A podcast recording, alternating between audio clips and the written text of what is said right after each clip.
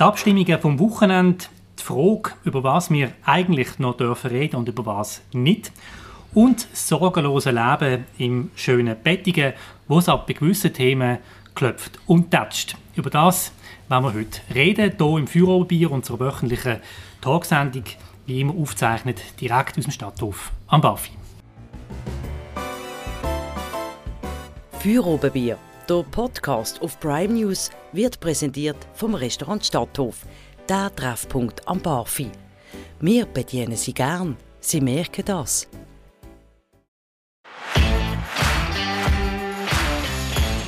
Unser heutiger Gast ist Eva Bieland. Sie ist Hausärztin, Vizepräsidentin von der FDP Basel-Stadt und Gemeinderätin zu Bettigen. Ganz herzlich willkommen. Dankeschön. Bei mir auch am Tisch sitzt der Oliver Stärchi, der Co-Redaktionsleiter. Sali Hallo zusammen. Mein Name ist Christian Keller. Und bevor wir jetzt gerade mit diesen drei Themen, die wir genannt haben, anfangen zu diskutieren, möchte ich gerne noch ein bisschen mehr erfahren über unseren Gast, Eva Bieland. Wer sind Sie? Wie gesagt, Herr Keller, Sie haben es ja schon vorausgeschickt. Ich bin Hausärztin, das mit Lieb und Seele, würde ich sagen. Und der Rest muss einfach irgendwie noch einen Platz haben im Leben nebendran. Natürlich ist mir die Familie auch sehr wichtig, dass ich dazu und in der Politik engagiere ich mich jetzt schon einige Jahre. Das erste Mal in einer politischen Vereinigung zu Bettigen. Ich bin dann im Gemeinderat gewählt worden, vor fast neun Jahren jetzt dann. Ja. Macht Spass und jetzt freue ich mich natürlich, dass ich auch zu Basel ein bisschen in der Politik vielleicht ein bisschen mitwirken kann. Sind Sie der neue Stern am FDP-Himmel? So würde ich es vielleicht nicht bezeichnen. Aber die FDP braucht ja dringend neue Leute. Man ist ja aus der Regierung rausgefallen. Jetzt kommen bald wieder Wahlen. Ist es äh, Ihr Ziel, im zweiten Lebensabschnitt mehr in der Politik stattzufinden? Kann ich jetzt noch nicht sagen. Mal schauen, was sich ergibt. Ich bin offen für alles, das muss ich ganz klar sagen. Ja. Olli, haben ja ein Interview gemacht, äh, mhm. wo Sie neu das Amt antreten haben als äh, Vizepräsidentin. Ähm, dort sind ja auch pointierte Aussagen, Ansagen gemacht worden, mit der FDP will zurückbringen. Was hast du für einen Eindruck von der Frau Bieland bis jetzt?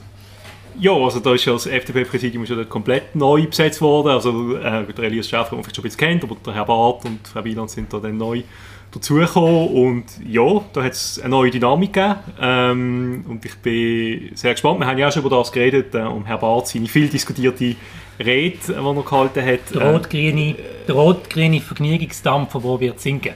Genau. Ich habe ja dort... einen Lotsen braucht und der heißt FDP. Genau, ich habe ja dort gesagt, äh, schon in einem Podcast, dass ich noch nicht überzeugt bin, dass noch eine harte Folge, aber ich glaube trotzdem doch, da ist ein neues Team an Bord und ähm, ja, da kommt sicher noch etwas. Also ich hoffe zumindest, dass da noch etwas kommt. Wir sind auf jeden Fall gespannt.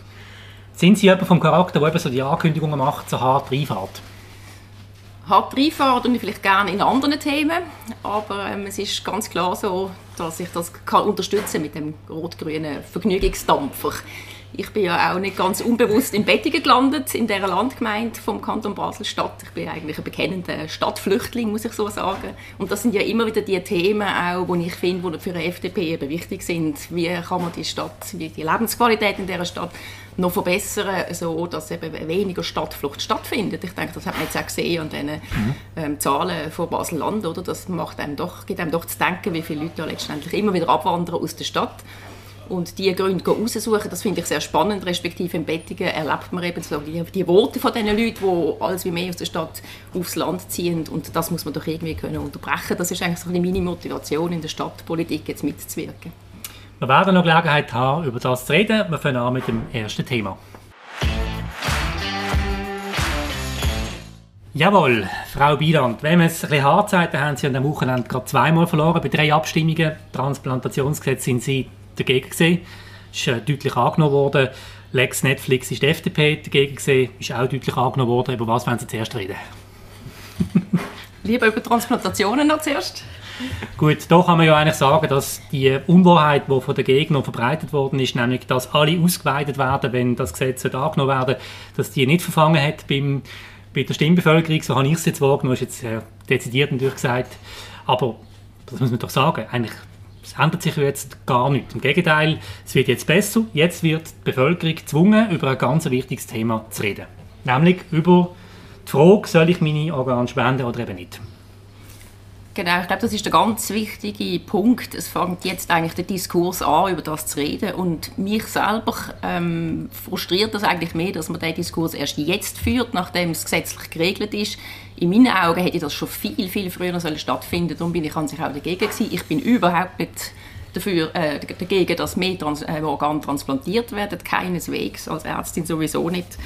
Aber ich denke, man hätte das auf freiwilliger Basis können vorantreiben Also ich nehme da auch so ein bisschen meine eigenen Berufsverbände in Pflicht, die halt schon Jahre vorher hätten sich können darum bemühen dass wir mehr Organspendeausweis parat hätten.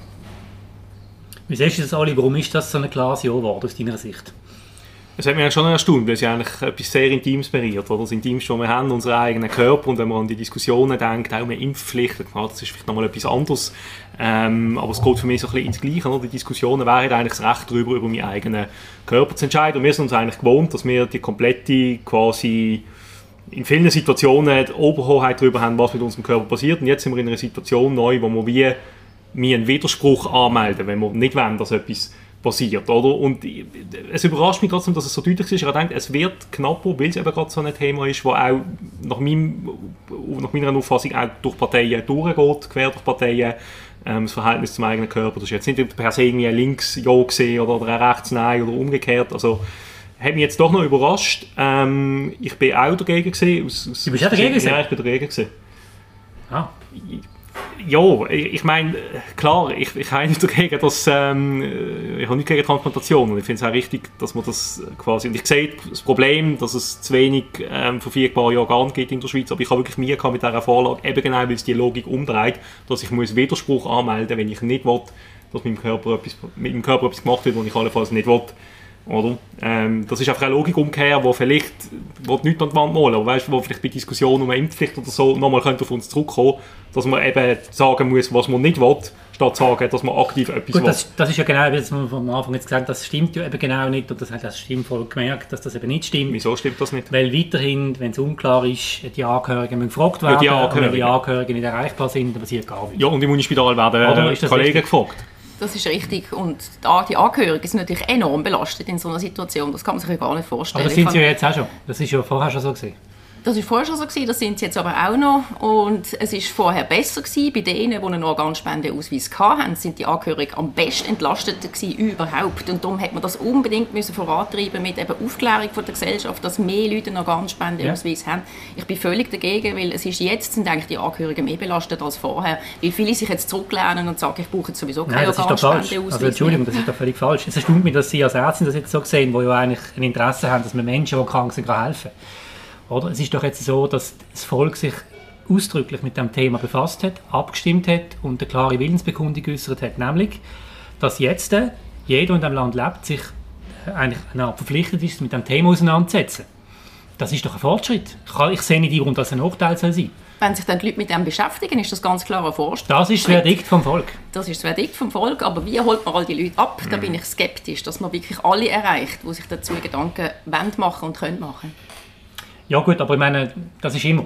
Ja, aber, dann, aber beim eigenen Körper geht es halt wirklich um eine sehr sensible und eine sehr intime Angelegenheit. Wenn ich mich jetzt nicht darüber informiere, ob das oder jenes Trottoir soll gebaut werden und ich nicht am politischen Prozess oder am Diskurs äh, beteiligt bin, dann ist das relativ ja, nicht egal, aber hey, ist von einer anderen Tragweite, als wenn es um einen eigenen Körper geht. Und ich würde Frau Wieland zustimmen, das ist auch eines von den Argumenten gesehen, wo mich zu einem Nein bewogen hat, wie erreichen wir alle Leute. Es gibt Leute, die vielleicht nicht so gut Deutsch können, Leute, die gar keine Medien mitverfolgen, Leute, die, und das ist auch nicht immer so einfach, Angehörige zu ermitteln. Wir haben das jetzt gesehen, ein Fall im Unispital, der sehr prominent in der Basel Zeitung gesehen ist, wo man bei einem Mann den Vater nicht hat können ausfindig machen dann hat man einfach zwei Freunde gefragt, die dieser Organentnahme zugestimmt haben. Das mag jetzt vielleicht ein Einzelfall sein, aber genau so Fälle finde ich heikel. Ähm, und es ist einfach nicht immer gegeben, dass man dann die Angehörigen immer gerade erreicht. Ähm, ja. Also, Sie sind in der FDP, Sie sagen immer, man ist eigenverantwortlich. Ist so. Also, ich also dann ist es ja jetzt jeder selber eigenverantwortlich mit dem Thema sich auseinandersetzen und das Wehklagen vom Olli. Hm. Man könnte sich da nicht informieren. Sorry, Olli, nein. Also das ist auch gegen dem... Nein, also so viele Leute... Also, nein, ich finde, es braucht jetzt schon auch eine Aufklärungspflicht. Also, es ist auch an den Leuten, Entschuldigung, mit dem Land. Es muss jetzt Hör doch auf mit dem Fachstellen Litis da. es muss jetzt der hinterste, letzte muss ja jetzt irgendwie erkennen, dass es eine Gesetzesänderung gegeben hat und sich Gedanken darüber machen. Und man sagt ja jetzt schon, der Bund sei jetzt in der Pflicht, eben die Leute zu informieren. Ich finde es jetzt eben auch, wie ich vorher schon gesagt habe, ich finde, es sind auch Berufsverbände unbedingt in der Pflicht, Leute zu informieren.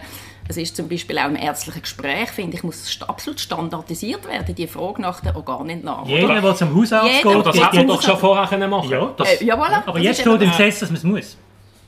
Oder? Jetzt, Ja, aber jetzt haben wir die Widerspruchslösung. In jedem ärztlichen Ja. Gespräch muss man beantworten, ob man raucht oder nicht raucht, ob man Allergien hat, ob man nicht Allergien hat. Genauso gehört die Frage dazu nach der Organspendebereitschaft. Ja, oder? das ist mir das- unerklärlich und das bis jetzt nicht gemacht. Ja. Jetzt, Oli, du musst halt das Gesetz auch lesen. Jetzt steht Ja, drinnen, also, jetzt steht drinnen, dass der Bund verpflichtet ist, Ja. ähm, eine Aufklärung zu betreiben. Ja, Jetzt, aber ich weiss, kann es man gibt eine beteuerte Werbekampagne bei Ja. irgendwelchen grossen Medien, aber ähm, trotzdem, es, gibt, es wird einen Fortschritt geben. Ja, aber das Argument der Gegner ist eben gesehen, dass man die Widerspruchslösung nicht machen, aber mit so einer quasi proaktiven Kampagne dann eben genau das machen, was du jetzt gerade gesagt hast, dass das zum Beispiel Pflicht wird bei jedem Ärztegespräch, dass es da eine Kampagne gibt vom BAG, aber eben nicht auf Basis von einer Widerspruchslösung, sondern von einer proaktiven, er will, also wer ist bereit, einen Organspenderausweis zu machen. Mir ist auch unerklärlich, wieso es das bis jetzt nicht gegeben hat, wieso das nicht Teil war von jedem Haushaltsbesuch. Ähm, aber das wäre meine präferierte Lösung gewesen und nicht das, was wir jetzt haben. Gut, ja. Ich bin nicht überrascht, dass es so gut angenommen worden ist, muss ich auch sagen. Ich bin auch froh für alle die, die grundsätzlich einmal ein Organ irgendwann eines brauchen. Aber ähm, ich glaube, es ist natürlich, die Bevölkerung hat auch irgendwie gemeint, sie müssen so ein bisschen abstimmen, bin ich jetzt für oder gegen Transplantation? Und das ist so ein bisschen fast eine moralische Fragestellung noch gewesen. Viele haben gar nicht realisiert, dass es wirklich nur um die gesetzliche Umsetzung geht, sondern sie haben das Gefühl, sie tun etwas gut, sie können ja quasi Leben retten damit. So ist es ein bisschen verkauft worden und von dem her hat das von Anfang an, finde ich, grosses Gewinnpotenzial gehabt, die Abstimmung. Jawohl, genau. Reden wir doch noch über die andere Abstimmung, ähm, die umstritten war. Da haben wir jetzt wahrscheinlich alle die gleiche Meinung. Lex Netflix, ähm, das heisst, die, Vorschrift, was man muss für Film schauen daheim, nämlich 30% jetzt neu aus Europa und ähm, dass äh, die Streamingdienste 4% neu müssen, äh, ans schweizerische Filmschaffen abliefern. Warum hat es eine FDP nicht geschafft, eine so eine unliberale Vorlage zu bodigen? Das weiß ich auch nicht, Herr Keller. Ich war damals noch nicht in der FDP. Gewesen. Ich bin nur froh, dass es die Jungfreisinnigen zumindest ähm, gibt. Die haben ja wirklich Vollgas gegeben, also alle Achtung. Ich finde es bewundernswert, was sie gemacht haben und wie viele Leute sie doch haben können mobilisieren zu diesem Thema. Also Sie haben ja auf Twitter gesagt, Sorgen um die freisinnige politische Zukunft mache ich mir keine. Aber wenn so eine Abstimmung durchkommt, dann muss man sich aber schon Sorgen machen. Ja, aber ich, man sieht jetzt bei den Jungfreisinnigen, was sie für ein Potenzial haben. Ja, Und aber- ich muss sagen, die, ich sage jetzt, die Altpartei FDP muss halt auch wieder freisinniger und liberaler werden. Also ich finde, die Jungen gehen mit Eben, das ist großem Vorbild vor. Ich finde, man kann nur lernen als Alt-FDP von den Jungen. durch den Freisinn ist ein riesiger Graben. Da hat man gar nicht gewusst, für was steht eigentlich die Partei. Ist sie jetzt für oder dagegen? Oder? Das ist das Problem bei dieser Abstimmung, habe ich das Gefühl gehabt. Ja, ich glaube, die Abstimmung ist generell, und das werden jetzt Nachwahlbefragungen zeigen, ist vielleicht auch ein bisschen Generationenfrage gewesen. Ich kann mir vorstellen, dass viele Leute vielleicht auch jetzt äh, in der zweiten Lebenshälfte sowieso auch wenig Bezug haben vielleicht zu Netflix oder zu Streamingdienst und dann vor allem aufs Argument aufgesprungen sind, oder das hat man mir gestern von Seiten der Jungfreisinnigen gesagt in einem Statement, dass so ein bisschen das Swissness-Argument halt doch noch gezogen hat. Und das zieht ja interessanterweise ähm, vielleicht auch so ein bisschen SVP nachkreisen, äh, wie auch auf linken Seite, wo dann äh, die Kultursubventionen befürworten. Also ich habe das Gefühl, das ist auch ein bisschen also jetzt, ich habe jetzt abgesehen, gut, die SVP ist schon dagegen gesehen, aber ich kann mir gut vorstellen, dass Leute, die vielleicht auch eher so ein bisschen so, ja, Heimatfilm, Kultur, dem ein bisschen verbunden sind, sagen, ja, Schweizer Film schaffen ist eigentlich gut, das kann, ist eigentlich unterstützungswürdig und ein Netflix-Abo habe ich sowieso nicht, das betrifft mich auch gar nicht, dann noch durch.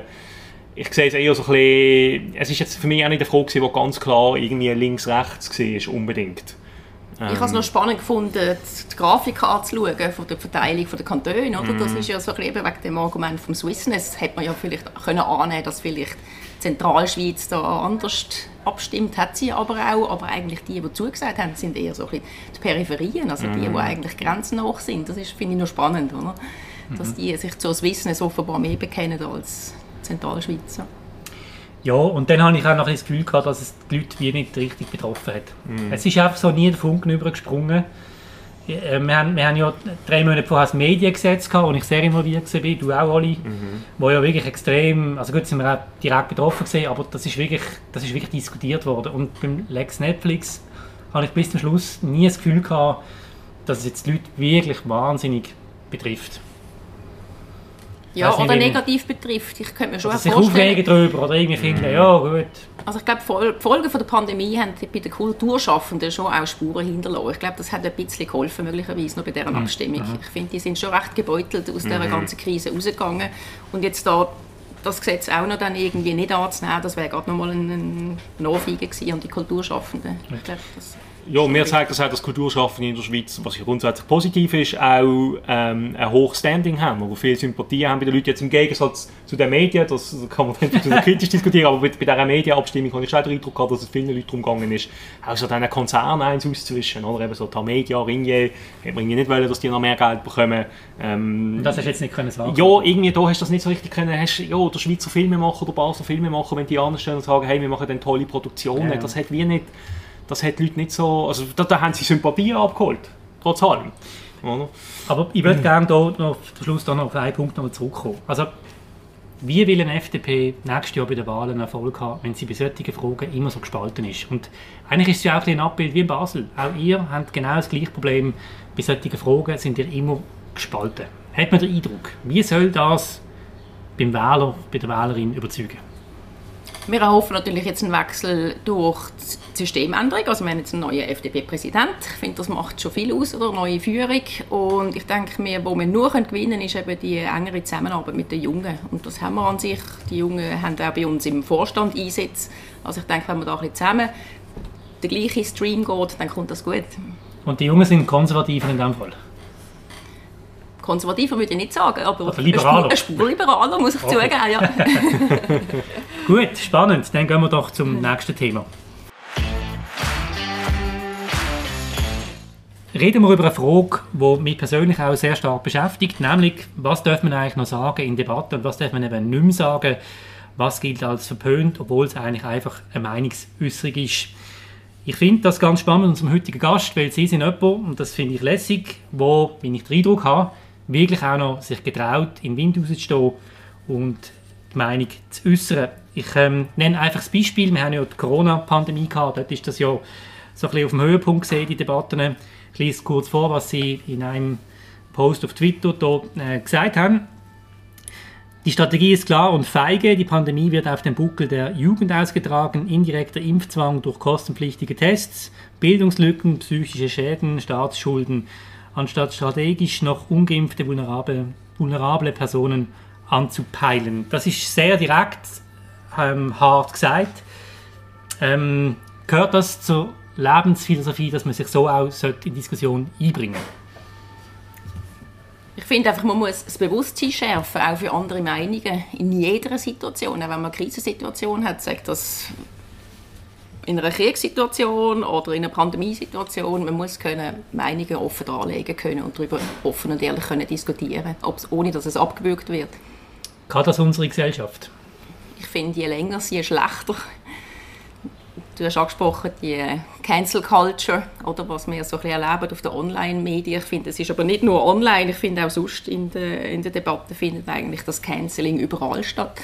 Also gerade jetzt mit dem Hinweis auf den Tweet auf, auf Twitter zu den Jungen, ich finde es zum Teil wirklich fatal, wie mit den Jungen umgegangen ist während der Pandemie. Also nur ein Beispiel, im November hat ja dann ähm, in der höheren Oberstufe haben müssen die Schüler, die nicht geimpft sind, haben müssen eine Maske tragen. Das ist dann irgendwie im November mal so ein bisschen zur Eskalation geworden. Das ist wirklich für die Schüler, die dann betroffen waren, sind, allein in einem Klassenzimmer sitzen mit einer Maske.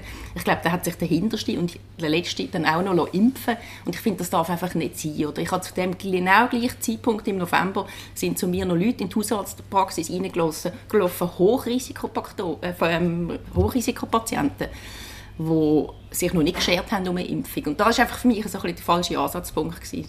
Ich wünschte mir, dass dann auch bei einer nächsten Welle, dass man wirklich spezifisch auf die Vulnerablen losgeht und die aufklärt und warum sie sich impfen lassen Und nicht einfach die breite Masse oder eben Junge, die gar keine Gefahr darstellen für unsere Gesellschaft. Ja, jetzt sind Sie Hausärztin, das heißt, Sie haben einen sehr hohen Stand in der, in der Gesellschaft. Mein Vater ist Arzt, der hat immer viel besseres Standing als ich als Journalist. Es ist einfach so. Man glaubt Ihnen grundsätzlich. Und jetzt tun Sie auf Twitter, schreiben Sie von Impfpropaganda. Das ist ein anderer Post gesehen. Ich meine, auf der einen Seite haben wir die freie Meinungsäußerung, aber das ist ja auch heikel, oder? Oder wo ist da die Grenze aus Ihrer Sicht? Das ist auch eine gute Frage. Ich finde, Impfpropaganda... Das haben Sie geschrieben am 6. September 2021. Ja, da stand ich auch immer noch dazu, weil eben genau für mich der aufklärende Teil, der hat da ganz eindeutig gefehlt im Vorgehen. Wir haben sicher grundsätzlich hat die Schweiz sehr viel richtig gemacht. Wir sind relativ gut rausgekommen, trotz allem aus dieser Pandemie vermutlich. Aber man hat sehr viel auf Propaganda gesetzt und sehr wenig Aber auf Aufklärung im Verhältnis. Wie siehst du das Spannungsfeld, Oli? Wenn jemand von, von, von Propaganda Einerseits redet. freie Meinungsäußerung und dann Ja. Impfpropaganda. Also dann kommt dann schnell der Vorwurf, das ist jetzt Hetze gegen, gegen Ja. die Behörden. Also ich würde vielleicht gerne, wenn, wir das an dieser Diskussion festmachen, was dürfen wir eigentlich noch sagen und was nicht. Ich finde das ein bisschen eine merkwürdige Diskussion, gerade in der Schweiz. Ich meine, allein Tatsache, dass Frau Wieland so etwas auf Twitter kann posten ohne dass sie nachher dafür im Knast landet oder sonst irgendwie einfach verschwindet äh, in einem schwarzen Van und entführt wird, ähm, zeigt schon viel, dass, dass wir natürlich nach wie vor die absolute äh, Meinungsfreiheit und, und Redefreiheit haben in der Schweiz. Die ist auf keine Art und Weise eingeschränkt.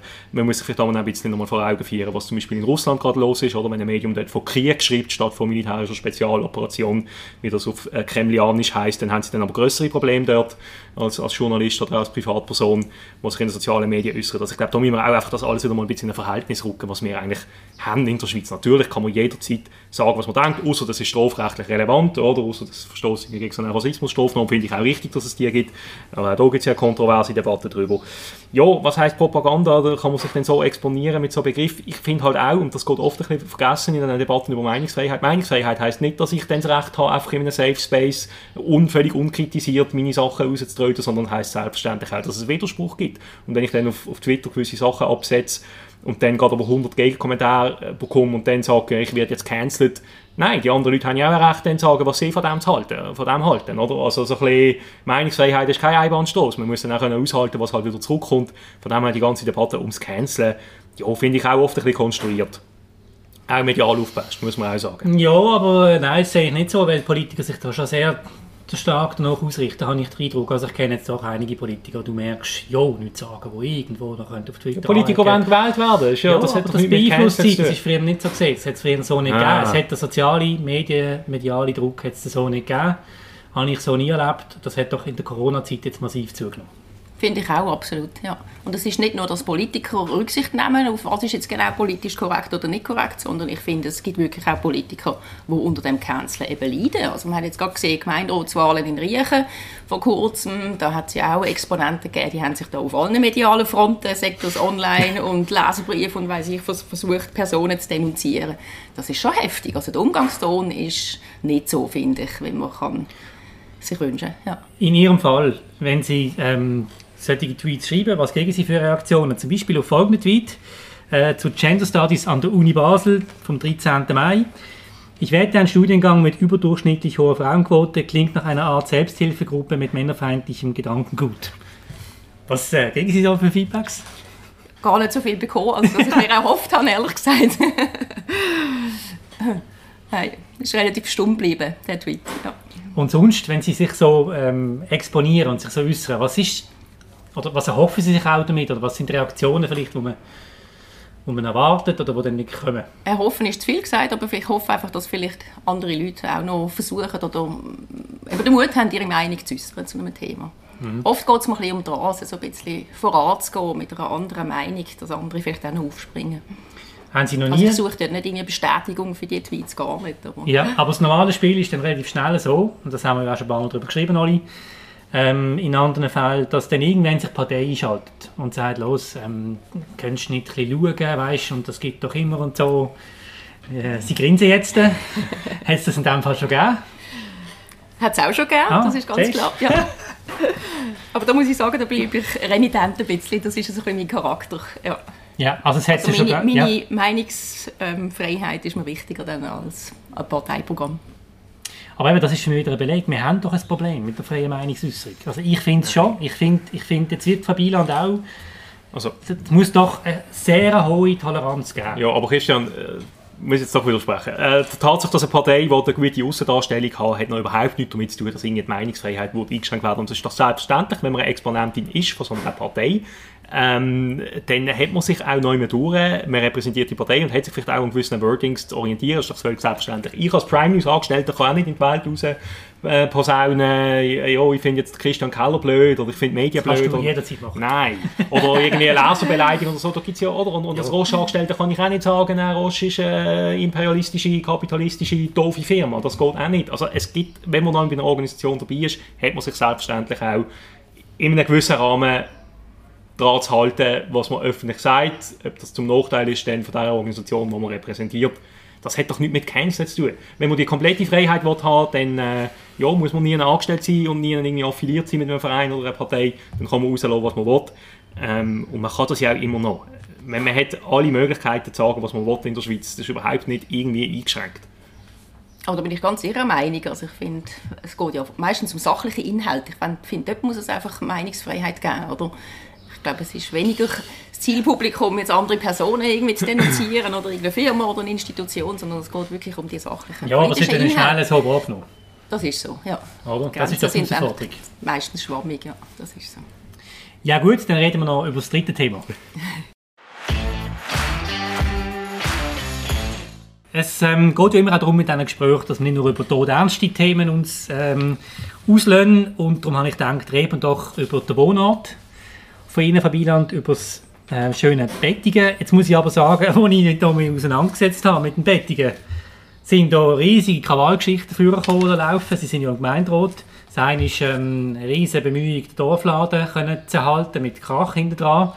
Und das zweite ist eine Geschichte mit der Überbauung Alpenblick. Das klingt wahnsinnig schön. Das ist ein Projekt oben auf der Krishona, das dazu geführt hat, dass sie sogar aus ihrer lokalen Partei nämlich der Bettiger Dorfvereinigung austreten sind. Darum meine Frage, was ist los in Bettigen? In Bettigen ist mal etwas los. Bettigen ist sonst nie irgendwie in den Medien. Es ist tatsächlich so, ähm, wir haben tatsächlich jetzt nach zwei Jahren nach Social Distancing merken wir, wir haben sehr viel Distanz gewonnen zu unserer Bevölkerung, leider. Man muss auch sehen, in Bettingen haben wir noch sehr eine traditionelle Art von Politik. Wir haben die Exekutive, wir haben die Legislative, wo unsere Bevölkerung ist. Wir haben kein Parlament und da ist der Austausch zwischen Bevölkerung so essentiell. Und wenn der dann zwei Jahre quasi entfällt, weil man keinen Bandtag mehr macht, kein 1. August 4 mehr, dann ähm, fehlt etwas. Und es fehlt auch Kommunikation, die Leute sind schlecht informiert und ich glaube, das kommt jetzt so ein bisschen auf den Gemeinderat zurück. Da, da, kann man wahrscheinlich gar nicht viel dagegen tun, als aushalten und einfach wieder besser informieren, das Gespräch suchen, den Austausch suchen. Also Sie meinen, wenn man jetzt zwei Jahre keinen Kontakt miteinander hat, hat man es verlernt, miteinander umzugehen? Oder die, die Leute wissen gar nicht mehr, was der Gemeinderat eigentlich plant und was da ja, ich glaube, es ist ein gewisses Defizit an, an Informationen hat stattgefunden. Ja.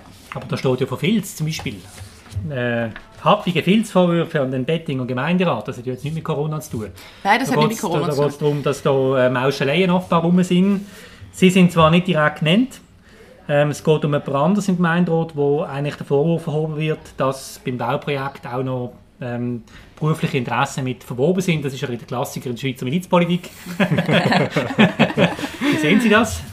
Also man muss sehr vorsichtig ähm, sein mit dem ganzen Projekt, das Sie da ansprechen, weil das eine ist tatsächlich erst eine Machbarkeitsstudie. Also wir sind weit weg vom Projekt. Ja, genau, eben der, um, um den Alpenblick, wo, wo du erwähnt hast. Mhm. Und das ist auf Stand Machbarkeitsstudie. Das ist noch kein Projekt. Da sind momentan ganz, ganz viele Ämter sind da involviert, von Denkmalrat und Schweizer Heimatschutz. Und also ich glaube, bis das Projekt oder die Studie durch all die Instanzen durch ist, ist es schon mal recht ähm, redimensioniert, denke ich jetzt einmal. Aber schon nur allein die Tatsache, ich meine, Bettingen verdichtet sich, das ist ganz klar, überall verdichtet sich und die Dorfbevölkerung hätte natürlich gerne ihr Dorf im Status von 50 Jahren, das ist ja so. Ist, Vergrößerung wird ungern gesehen. Es bringt ja dann auch mehr Verkehr mit sich. Die Infrastruktur muss entsprechend ausgebaut werden. Das hat alles ähm, Emissionen dann auch zur Folge. Aber dass Sie sogar aus Ihrer Ort, örtlichen Partei austreten, das ist nicht einfach so passiert. Das ist ja doch ein bewusster Entscheid und das ist ein markiertes Ende von einem Eskalationspunkt. Das ist richtig. Das hat mit dem Projekt selber in dem Sinne nichts zu tun, sondern das hat damit zu tun, dass ein paar Exponenten, Interessenten von der Unterschriftensammlung, die lanciert worden ist gegen die Machbarkeitsstudie, die haben das ähm, geheim gehalten. Also die haben unter Ausschluss vom Gemeinderat bewusst, haben sie quasi so ein bisschen ich sage jetzt eine Bevölkerungssammlung, Volksversammlung ähm, lanciert und haben dort Unterschriften gesammelt. Und das habe ich die völlig falsche Vorgehensweise gefunden, weil eben auch die politischen Vereinigungen haben dort unterschrieben. Und da hätte ich mir spätestens dann hätte ich mir erhofft, dass die politischen Vereinigungen sagen, halt, da ist Gesprächsbedarf, da müssen wir unbedingt auf einem anderen, in einem anderen Gefäß, müssen wir da mit dem Gemeinderat zusammen einen Austausch machen. Also ein unredliches Vorgehen, das dazu geführt genau, dass das ist wirklich, betrifft nur das Vorgehen. Ähm, ich frage mich dann immer, ich wohne selber in Binningen, da gibt es ja auch einen Gemeinderat, das ist doch ein sehr hoher Aufwand, so ein Amt, oft eigentlich ja, ein bisschen wie Regierungsrat, auch viel schlechter zahlt und undankbar. Lohnt sich das für Sie? Haben Sie überhaupt Zeit, ähm, mit allen Ihren Sachen, die Sie nebenan machen, sich in den Gemeinderat in Bettingen einzubringen?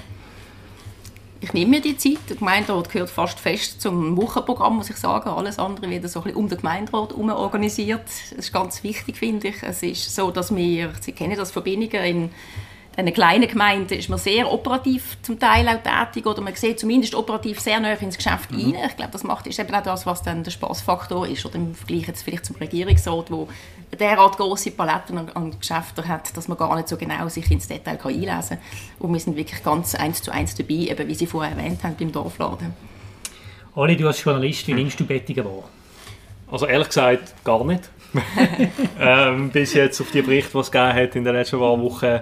Nein, ich muss ehrlich gesagt sagen, ich bin noch nie in Bettigen gesehen vorher, oder vielleicht mal durchgewandert, ähm, dort Kishona durchgelaufen. Ähm, ja, ist für mich immer so ein bisschen, also wir haben ja viel über Riechen geschrieben in den letzten paar Monaten, über diverse, also zuerst ums Hörn gegangen im Parkplatz, dann haben wir die Wahlen gehabt, die ja überraschend dann doch eigentlich relativ heftig sind, oder sehr, sehr überraschend gesehen sind. Ähm, und ja, ich, also Bettigen ist für mich immer noch so ein bisschen im Schatten von Riechen noch durch, ist dann halt auch noch dort oben dran, ähm, aber so wirklich wahrgenommen habe ich es bis jetzt nicht. Und vielleicht wenn wir nochmal auf die, die Geschichte zurückkommen, die, die, die, die Filzvorwürfe, oder was in einem Dorf dann kann abgehen, politisch finde ich eben schon auch faszinierend.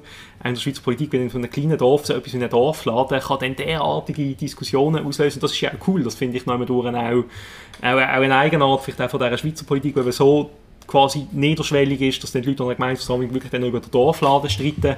Ähm, und das politisiert die Leute ja auch, oder? Das ist dann für die Bettinger, Bettingerinnen und Bettinger das wichtigste Thema in dem Moment, oder? Noch vor der Lex, Netflix ähm, oder Frontex oder was sonst noch abgestimmt wird. Ähm, das finde ich auch wertvoll. Klar, es ist dann vielleicht auch mühsam, wenn man dann dort mit drin ist oder auch angegriffen wird. Ähm, aber ich glaube, das müssen wir uns schon halten auch wenn wir wieder beim Thema sind, was dürfen wir eigentlich so sagen und was ja, nicht. Wir dürfen über einen Dorfladen streiten und am Gemeinderat auch mal die Meinung sagen. Ist also, super. Also ich bin auch großer Fan von der Milizpolitik. Das ist tatsächlich so. Das ist total lässig. Eben der direkte Austausch, der direkte Disput mit der Bevölkerung. Aber es ist doch der Umgangston, muss ich sagen, hat sich ähm, verschärft in den letzten paar oh. Jahren. Ja. Okay. Also da kommen wir wieder zurück auf das ja. Canceln. Ich glaube, da. Wir kommen nochmal zurück auf den ganz Anfang von der Sendung, wo Sie gesagt haben, Sie seien eigentlich Stadtflüchtlinge, die in Bettigen dann die Heimat gefunden hat. Was macht denn Bettigen aus zum Wohnen? Was ist denn anders als eine Stadt? Was ist schön in Bettigen, jetzt, wenn wir den Konflikt weglassen? Also Bettigen ist für mich ein hoher Grad an Freiheit. Also nicht nur wegen der Natur und dem Grünen Verrussen vor der Haustür, sondern auch sonst. Also, meine, wir haben nicht einmal eine Parkraumbewirtschaftung, das kann man sich zu Basel gar nicht vorstellen. Nicht laut sagen. nicht laut sagen. Wir haben kein Baum... schon los im Baudepartement, um das einführen. Wir haben kein Baumschutzgesetz. Also wir, wir wohnen ja zwischen den Bäumen, aber der, der private Grundstückbesitzer ist eigentlich frei, was er möchte machen. Das ist schon ein hoher Grad an, an Freiheit. Also auch sicherheitspolitisch, muss man ganz klar sagen. Also wenn ich mein Velo nicht abschließend vor dem Haus lasse stehen, dann steht es am Morgen noch dort. Das ist, hat seine Vorteile. Und man ist halt näher in der Stadt. Also es hat viel Lebensqualität eigentlich. Ist man noch in der Stadt? Weil wenn man von oben Bettigen zurück in die Stadt muss und das Auto nimmt, dann geht es zum Teil länger, als wenn man auf Zürich fährt, habe ich das Gefühl, mit dem Auto mit dem ganzen Stau und so, das ist doch ein Problem mit der Anbindung. Ja, ich finde, man ist schon schnell, man kann sich natürlich Zeit ein bisschen aussuchen vielleicht, aber man ist schon schnell in der Stadt. Mhm. Ja. Gut, gibt es noch etwas, was wir dringend über Bettingen müssen wissen? Er hat als Journalist gesagt, dass er sonst keine Berührungspunkte hat. Ich glaube, das geht wahrscheinlich noch jetzt relativ vielen so, wo eben wandern, Ausflug. Aber gibt es etwas, was man noch müsste, äh, in Erinnerung rufen, was die Leute vielleicht gar nicht so wissen aus ihrer Sicht?